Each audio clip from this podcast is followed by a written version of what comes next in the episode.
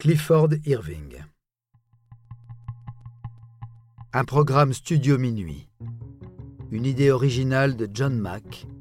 Musique David Rampillon. Narration Patrick Blandin. Enregistrement et montage Patrick Martinez-Bourna.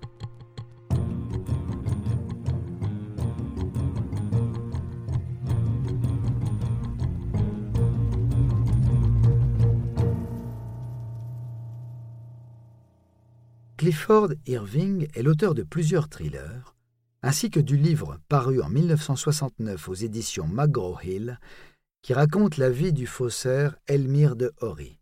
Le succès de ce livre lui donna l'idée d'en écrire un autre.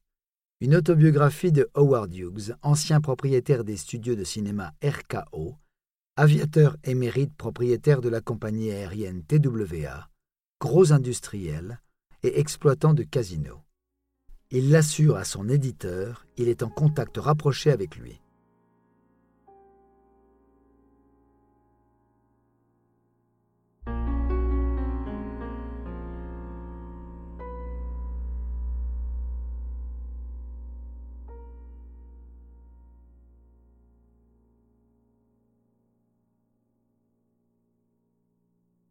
Mais reprenons depuis le début. Clifford Michael Irving est né fin 1930 à New York. Il est un homme charmant. On pourrait même dire que c'est un homme à femme car il en a épousé six. Nina Wilcox d'abord en 1951, mais le mariage est annulé tout aussi rapidement en 1953. En 1958, Claire Lidon qui décède en mai 1959. Rapidement remis de sa mort, il épouse Faye Brooke Ward en 1961, avec qui il aura un enfant, Josh, avant de divorcer en 1965. En 1967, Edith Sommer devient la nouvelle Madame Irving. Ils auront deux garçons, Ned et Barnaby, et divorceront également. Le mariage avec Maureen Earle durera 14 ans entre 1984 et 1998, date à laquelle il épousera celle qui va l'accompagner jusqu'à son dernier souffle, le 19 décembre 2017, Julie Anne Schall. Clifford est diplômé de la High School of Music and Art de Manhattan en 1947 et de l'Université Cornell en 1951. Ernest Hemingway est son modèle. Il fera donc comme lui, écrivain et voyageur. Il s'arrête quelque temps à Ibiza où il publie son premier roman, On a Duckling Plain. On retrouve beaucoup de l'auteur dans le personnage principal. Suivent The Losers en 1958 et The Valley en 1960. C'est en 1970 qu'il propose l'autobiographie d'un homme discret, Howard Hughes. Il vit reclus dans sa villa depuis plus de dix ans. Atteint de paranoïa, il craint les gens, les maladies, la mafia. Il renforce une légende bâtie au fil de ses exploits d'aviateur. Milliardaire, il a aussi produit des films à succès comme Les Anges de l'Enfer ou Scarface. Son rôle est interprété par Leonardo DiCaprio dans Aviator. Irving explique à Beverly Lou, son éditrice, qu'il a adressé l'histoire de Horry à Hughes en lui expliquant qu'il saurait rendre autant de sensibilité à sa vie. À sa grande surprise, Hughes aurait accepté la proposition. Clifford a trouvé une véritable lettre, écrite de sa main, reproduite dans un journal. Il a acheté le journal, puis un bloc de papier jaune ligné comme sur l'exemple, un stylo Parker, un flacon d'encre Waterman et un tampon dateur. Une simple imitation de l'écriture simpliste a fait illusion. Clifford admet pourtant plus tard elles étaient merdiques, mes lettres. Tu peux pas imaginer à quel point elles étaient nulles. C'étaient les pires faux jamais fabriqués par la main de l'homme. Mais Albert Leventhal, vice-président de McGraw-Hill et directeur du département livre, est convaincu. Sauf qu'Irving n'a jamais rencontré Hughes.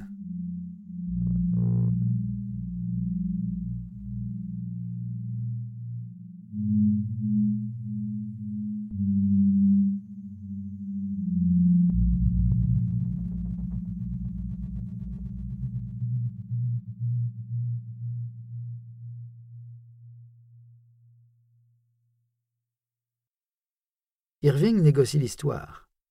Les lettres qu'il présente à son éditeur sont des fausses, créées à partir d'originales et véridiques, publiées dans Newsweek et Life. Il prétend que Hughes veut rétablir la vérité sur son existence avant de mourir et qu'il dispose de centaines d'heures d'entretien particuliers avec l'aviateur. Clifford indique que Hughes refuse de rencontrer quiconque d'autre que lui-même et utilise cette excuse pour imiter sa signature sur le contrat de confidentialité. 500 000 dollars sont versés d'avance. En principe, 400 pour Hughes et 100 pour Irving. Informé du projet, le Time Life propose 250 000 dollars pour obtenir les droits de prépublication de passage du livre. Dell annonce 400 000 pour l'édition de poche. Finalement, Irving signe avec son éditeur pour 750 000 dollars à partager avec Hughes.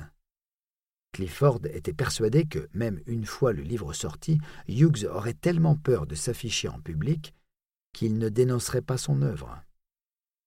Le compte en banque zurichois H. R. Hughes se remplit rapidement.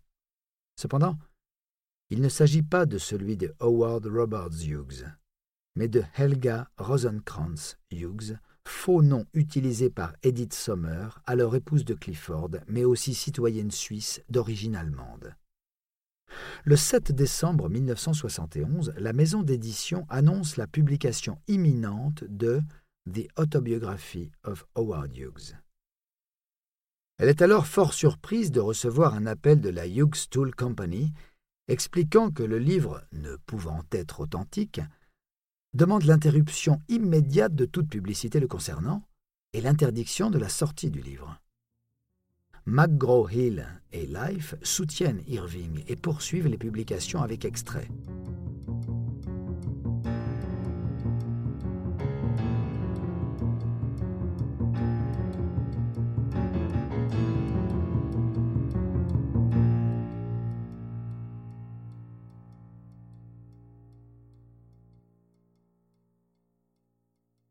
Le 7 janvier 1972, exactement un mois après sa première intervention, Hughes tient une conférence de presse et dénonce le livre.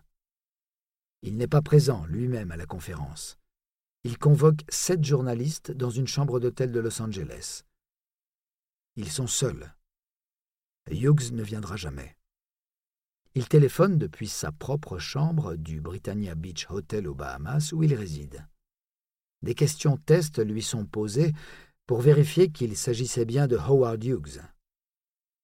Il en ignore quatre sur les six. Mais l'intonation de sa voix lorsque l'autobiographie ou Irving sont évoqués convainc les journalistes présents. Irving enchaîne les interviews pour prouver son histoire.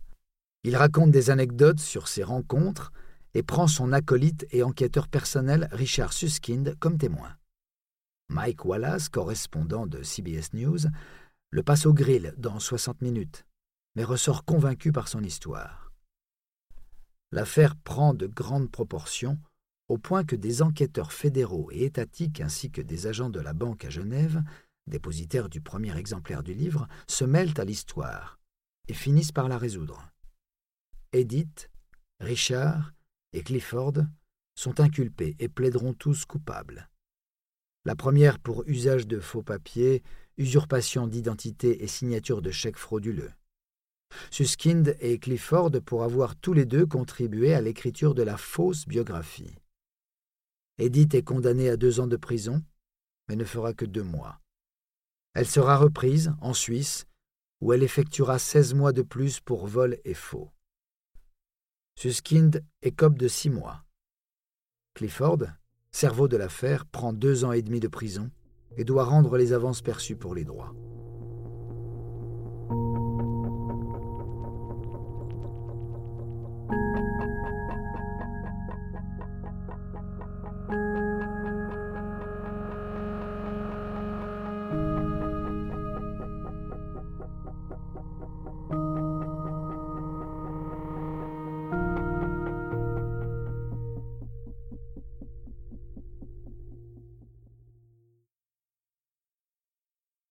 Les journaux ont fait chou gras de cette affaire.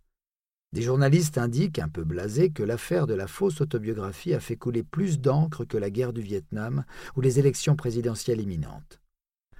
Le Times surnomme Clifford l'escroc de l'année, en l'affichant en couverture avec un portrait commandé à Horry lui-même.